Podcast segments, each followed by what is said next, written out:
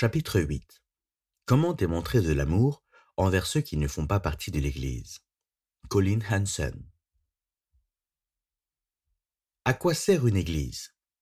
Qu'est-il censé se passer au cours des rassemblements de jeunes, des cultes, des études bibliques et des réunions dans les maisons? Comment êtes-vous censé vous sentir et qu'êtes-vous censé faire en tant que membre d'une Église? Les réponses à ces questions vous sembleront peut-être évidentes, mais au cours de l'histoire, les églises ont répondu à ces interrogations d'au moins quatre manières différentes. Nous pouvons comparer ces quatre alternatives à ce que nous voyons dans la parole de Dieu au sujet de la manière dont l'Église doit agir envers ceux qui se trouvent à l'extérieur de ses murs, mais aussi envers ceux qui sont à l'intérieur. Ces réponses ne s'excluent pas nécessairement l'une l'autre, certaines se recoupent. Pourtant, les églises ne mettent généralement l'accent que sur un seul des aspects de la relation entre ceux qui font partie de l'église, les initiés, et ceux qui n'en font pas partie, les non-initiés. Premièrement, certains croient que l'église sert à partager l'évangile. Selon eux, l'Église a pour but d'accueillir des personnes dans un bâtiment le dimanche matin afin qu'elles aient l'occasion d'entendre la bonne nouvelle de Jésus et qu'elles se convertissent.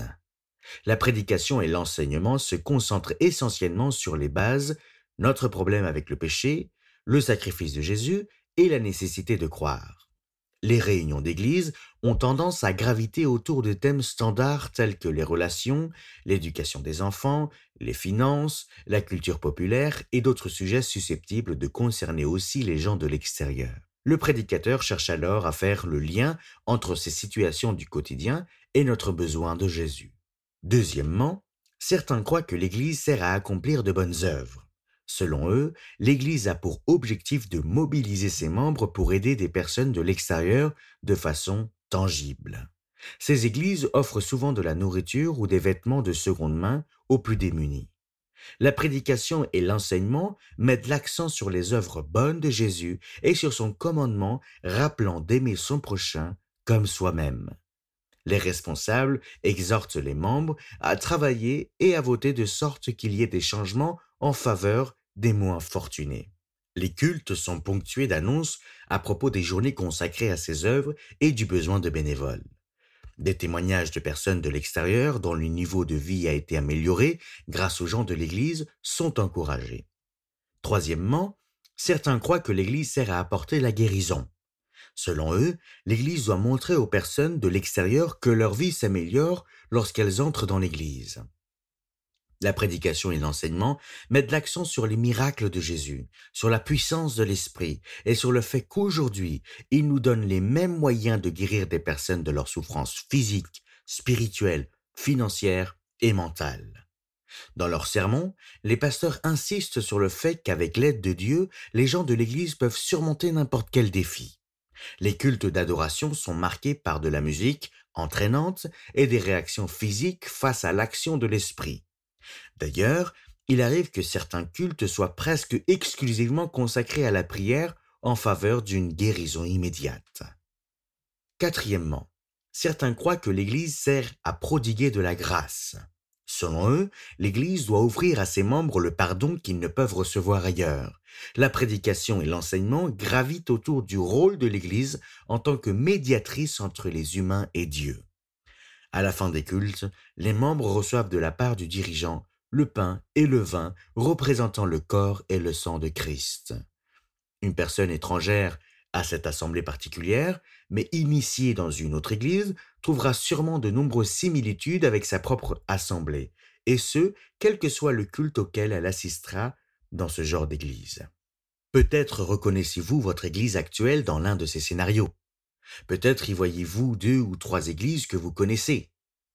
Ou au contraire, l'Église est peut-être un concept si nouveau pour vous que ces scénarios vous semblent tout aussi étrangers les uns que les autres. Vous visiterez peut-être certaines églises en tant que membre d'une autre église et aurez l'impression que tout aura été planifié sur mesure pour vous. Dans d'autres églises, il se peut que personne ne vous remarque. Dans ce chapitre, notre objectif est donc de vous aider à redécouvrir l'Église en explorant ce que la Bible enseigne sur le but de l'Église et sur les relations que doivent entretenir les membres de l'Église avec les personnes de l'extérieur. Le grand mandat. Commençons par les dernières paroles de Jésus à ses disciples avant son ascension au ciel après sa résurrection. Tout pouvoir m'a été donné dans le ciel et sur la terre. Allez, faites de toutes les nations des disciples, les baptisant au nom du Père, du Fils et du Saint-Esprit, et enseignez-leur à observer tout ce que je vous ai prescrit. Et voici, je suis avec vous tous les jours jusqu'à la fin du monde. Matthieu 28, versets 18 au 20. Jésus conclut ce message d'adieu en expliquant ces paroles. Toute autorité lui appartient. Donc ce commandement n'est pas une option. Les disciples n'ont pas l'autorité de faire ce qu'ils veulent. Jésus promet de bâtir son Église. Lui seul a l'autorité de faire cela. Jésus promet également que quoi qu'il arrive à ses disciples, il sera avec eux. Mais cela ne se limite pas à eux. Cette promesse et ce commandement s'appliquent à tous les disciples à venir jusqu'à la fin des temps. Il faut se rappeler que Jésus a prononcé ces paroles avant de monter au ciel. Sa promesse a donc certainement réconforté les disciples qui étaient loin d'imaginer ce qui les attendait après son départ. Jésus a prononcé ce message d'adieu aux initiés par excellence, c'est-à-dire aux hommes qui avaient marché et parlé avec lui pendant des années. Mais il est intéressant de noter que dans ce passage, il ne dit rien au sujet de leur statut d'initié. Il leur donne simplement un ordre sur ce qu'ils doivent faire vis-à-vis des non-initiés. Tout comme il a fait d'eux de ses disciples, ils doivent aller et faire d'autres disciples. Le champ d'action, cependant, change radicalement. Il s'étend bien au-delà des rives de la Galilée et de la ville de Jérusalem. Jésus les renvoie vers toutes les nations. Lorsqu'on regarde en arrière, force est de constater qu'ils ont obéi et véritablement fait des disciples partout, de l'Inde à l'Afrique en passant par l'Europe. Que devaient donc faire ces initiés pour transformer les non-initiés en disciples de Jésus? Pour commencer, les baptiser. De nos jours, les églises ne s'accordent pas sur la question du baptême. Doit-il être pratiqué peu après la naissance ou peu après la profession de foi en Jésus-Christ? Cette question dépasse le cadre de ce court ouvrage et nous n'y répondrons pas ici. Cependant, tout le monde s'accorde pour dire que les disciples ont baptisé les nouveaux croyants au nom du Père, du Fils et du Saint-Esprit, comme Jésus l'a ordonné. Cela signifie qu'ils ont enseigné aux non-initiés l'existence de la Trinité, à savoir qu'il n'y a qu'un seul Dieu, constitué de trois personnes. Compte tenu de la croyance juive en un Dieu unique et de la croyance romaine en plusieurs dieux, l'enseignement de cette doctrine a probablement nécessité beaucoup de patience, d'attention et de temps. Les non-initiés que les disciples rencontraient, peu importe le lieu, ont certainement eu beaucoup de mal à saisir cette doctrine. La dernière tâche donnée par Jésus englobe à peu près tout le reste. Enseignez-leur à observer tout ce que je vous ai prescrit. Dans la Bible, l'enseignement de Jésus remplit quatre livres. Les disciples ont passé plusieurs années à ses côtés. Ils n'auraient pas été fidèles à ce commandement s'ils étaient contentés d'enseigner la croix et le tombeau vide, puis d'encourager les gens à croire. Oui, la conversion peut transformer des non-initiés en initiés.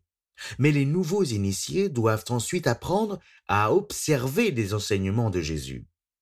Et tout comme Jésus a donné l'exemple aux disciples, ces derniers ont dû enseigner aux nouveaux croyants à observer des commandements et les enseignements de Jésus en montrant eux-mêmes l'exemple.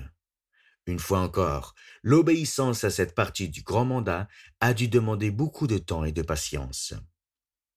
Ce n'est probablement pas le genre de choses que l'on peut accomplir simplement par des appels vidéo, et encore moins par des podcasts, où la discussion est à sens unique.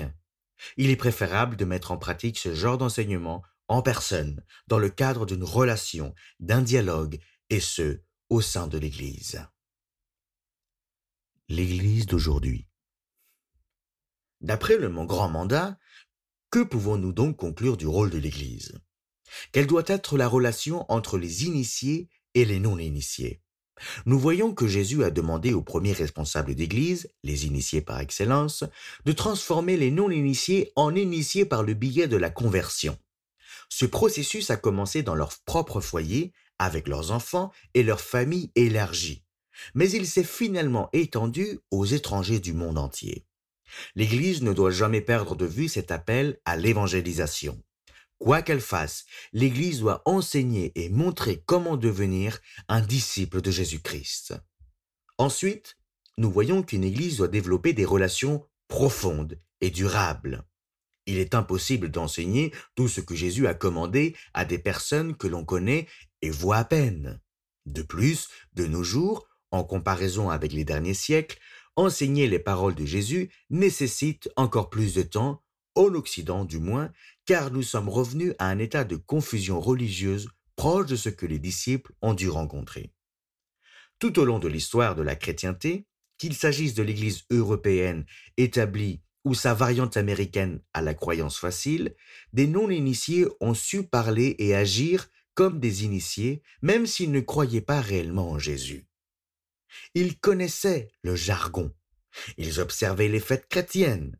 Ils pouvaient identifier les trois personnes de la Trinité aussi facilement qu'un et deux font trois. C'est ce qu'on appelle le nominalisme chrétien. Mais aujourd'hui, à l'exception de certaines zones en Occident, le nominalisme a tendance à se tarir. Je discute souvent avec des pasteurs qui travaillent avec des jeunes. Et depuis au moins cinq ans, j'entends le même message Aujourd'hui, il faut que deux fois plus de temps pour faire les mêmes progrès dans la formation de disciples qu'il y a dix ans.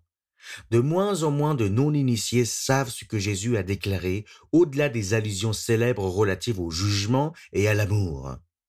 Lorsqu'ils deviennent des initiés, ils ne comprennent que très peu ce que signifie suivre Jésus, qui il est, ce qu'il a fait et ce qu'il a ordonné.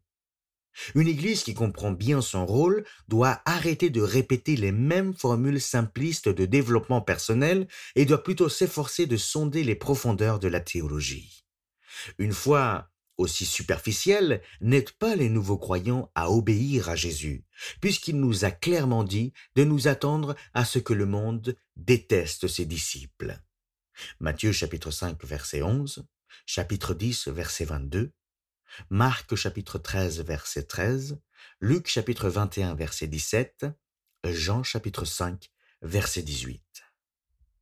Une mise en garde similaire s'applique aux églises qui se concentrent uniquement sur le fait de guérir ou de prodiguer la grâce. Certes, la prière caractérise toute église fidèle. Et l'Esprit a le pouvoir de guérir aussi bien les initiés que les non-initiés. Mais le rôle de l'Esprit est d'abord de nous aider à nous souvenir de ce que Jésus a enseigné et accompli. Jean chapitre 14 verset 26. Toute guérison physique ou aide financière de ce côté-ci du ciel est bonne, oui, mais pas définitive. Vos dettes peuvent être effacées sur terre, mais à moins que Dieu n'ait pardonné vos offenses par le sang de Jésus, la dette de votre péché demeure, de même que le jugement éternel de Dieu. Nous devons veiller à ne pas donner l'impression que rejoindre l'Église apporterait ici et maintenant de quelques avantages financiers ou physiques tangibles. Cela réduirait Jésus à un simple moyen d'atteindre des fins mondaines et temporaires. Lorsqu'il s'agit de prodiguer la grâce, l'Église marche sur une corde raide. Ce livre traite du caractère essentiel du corps de Christ. Dieu a autorisé les responsables d'Église à administrer en son nom les ordonnances du baptême et de la Sainte Seine. Il préserve ces moyens de grâce qui ne sont réservés qu'aux initiés. Vous ne pouvez pas proposer un petit plongeon dans la piscine de votre jardin, un peu de pain de mie accompagné d'une canette de Coca-Cola et appeler ça l'Église. D'un autre côté, aucun simple mortel ne peut déterminer la destinée spirituelle d'une personne, qu'elle soit membre d'une Église ou à l'extérieur de celle-ci.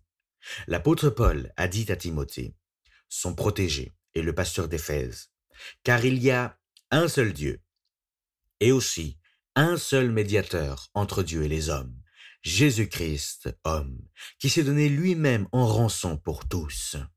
C'est là le témoignage rendu en son propre temps. 1 Timothée chapitre 2 versets 5 et 6. La grâce vient de Dieu et appartient à tous ceux qui la demandent par la foi.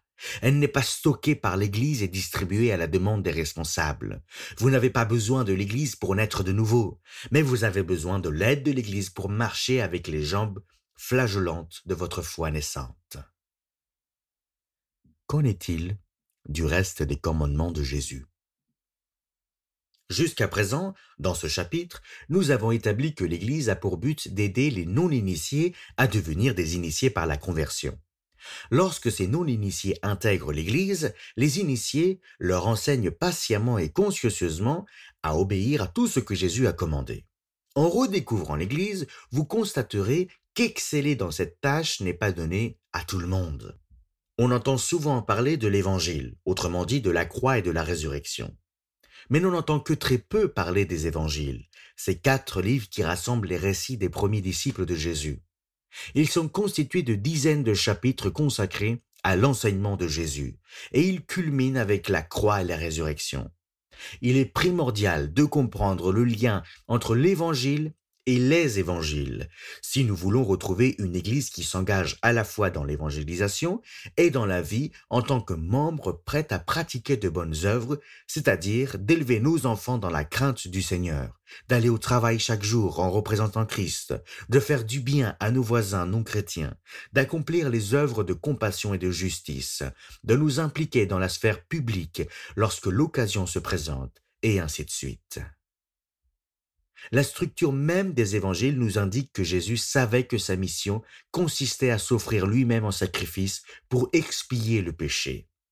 Il a expliqué aux disciples, Car le Fils de l'homme est venu, non pour être servi, mais pour servir et donner sa vie comme la rançon de beaucoup. Marc chapitre 10 verset 45. Voir aussi Matthieu chapitre 20 verset 28. L'évangile selon Matthieu repose sur le moment où Pierre confesse que Jésus est Christ, le Messie, d'Israël, promis de longue date. Matthieu chapitre 16 verset 16. À partir de ce moment précis, Jésus commence à expliquer à ses disciples qu'il doit se rendre à Jérusalem, souffrir aux mains des chefs juifs, mourir sur la croix et ressusciter des morts le troisième jour. Verset 21. Une fois que nous comprenons la mission de Jésus, nous pouvons saisir celle de l'Église qui consiste à partager cet évangile relatant ce que Jésus a accompli.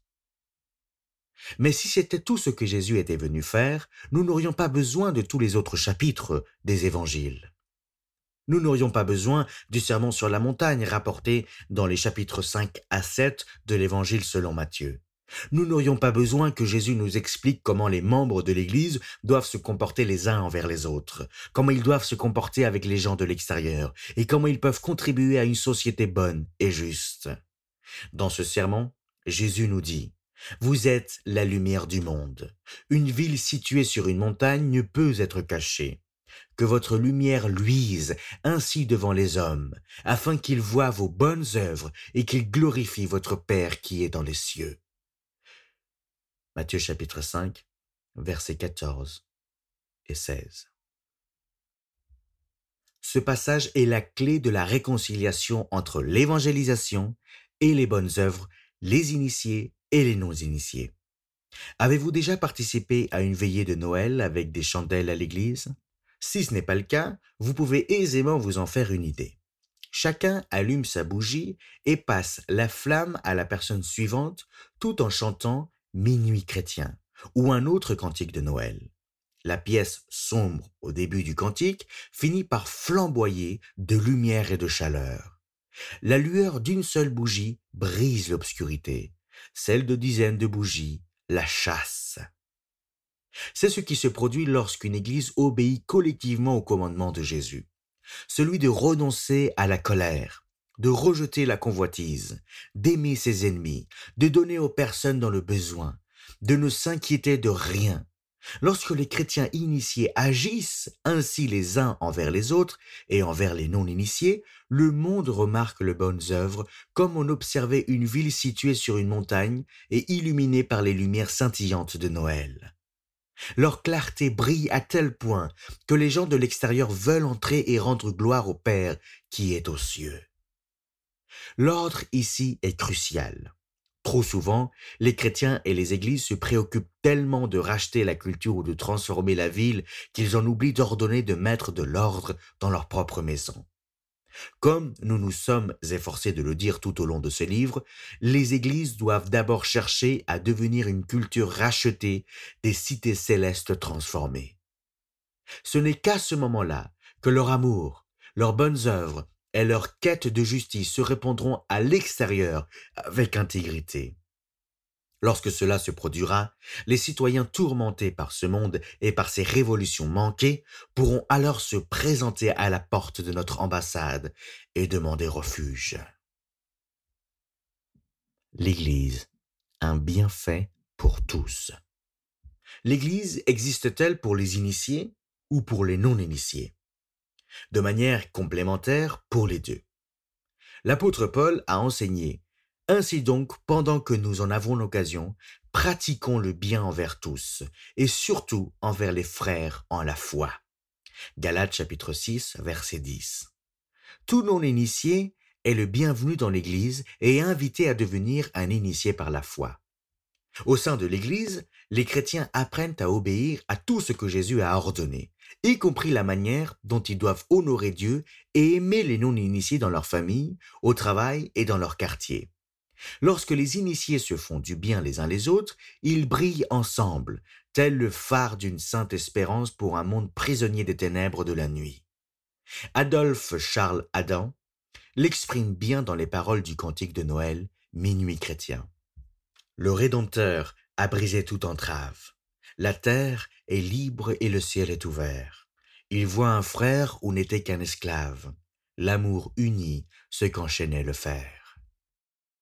L'Église est composée de chrétiens qui se réunissent en tant qu'ambassade terrestre du royaume céleste de Christ, pour proclamer la bonne nouvelle et les commandements de Christ le roi, pour se reconnaître dans un même esprit comme ses citoyens à travers les ordonnances bibliques, afin de manifester la sainteté et l'amour de Dieu par le billet d'un seul peuple uni mais diversifié, dans le monde entier, en s'appuyant sur l'enseignement et l'exemple des anciens.